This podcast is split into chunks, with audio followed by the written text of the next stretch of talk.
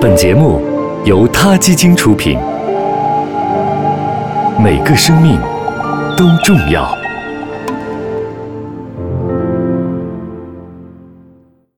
欢迎收听今天的他 Radio，获取每天最新节目推送，请关注他 Radio 微信公众号，不仅有音频文字版，还有更多关于动物的精彩资讯哦。《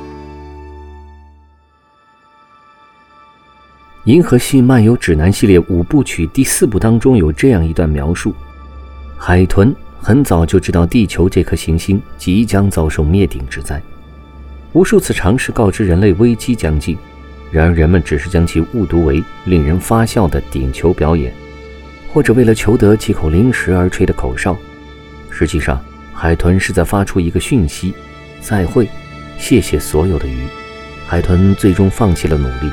并且在反派角色沃贡人来临前不久，用他们自己的方式离开了地球。在科幻小说中，这些海洋生物们可以掌握自己的命运，他们是智商高于人类的动物，可以抛下人类离开这个对他们来说非常愚蠢的星球。而在真实的世界中，那些不幸被捕的海豚和鲸鱼们并没有超能力。你能听到各式各样的捕鲸新闻，你也能看到各种血淋淋的照片。忽然间，你就会觉得这个地球上的文明真的很像《银河系漫游指南》中所写的那样，很原始，也很野蛮。我们究竟对这些海洋精灵们做了些什么？二零一六年三月，日本不顾国际社会反对，开往南极海洋的捕鲸船归国。在这次行动中，日本捕鲸船猎杀了三百三十三头鲸鱼，其中包括二百头已经怀孕的母鲸。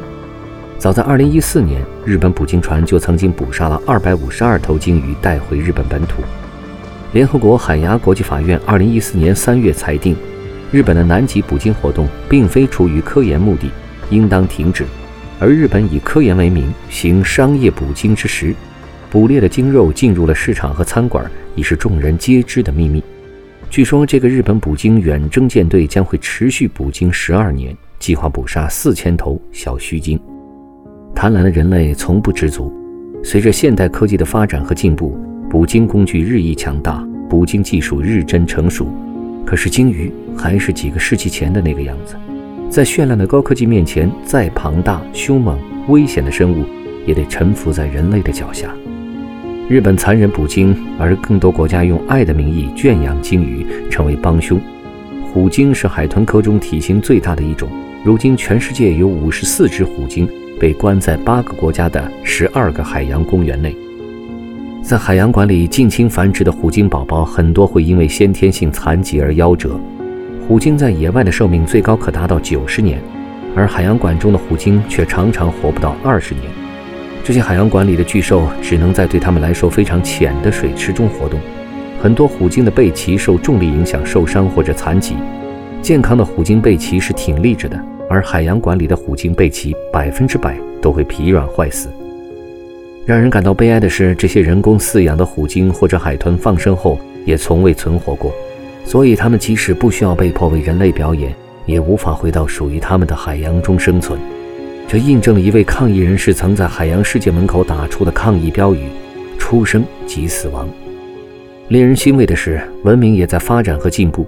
美国著名游览地海洋世界十七日宣布。将从明年开始至二零一九年逐步淘汰虎鲸表演，并在今年终止圈养繁殖虎鲸。美国境内三个主题公园内现有的虎鲸将是最后一代。这不过是个开始，那些海洋精灵的噩梦还远没有结束。在东京的海洋世界，一个六岁小男孩正在训练师的看护下和一头虎鲸亲密的接触。如果这头虎鲸有科幻小说中的超能力，它一定想尽快离开地球。好了，今天的 t Radio 就到这儿，我们下期节目再见。他 Radio，中国大陆第一家动物保护公益电台，在这里，我们讲述动物的喜怒哀乐，尊重生命，善待动物。他的世界，因你而不同。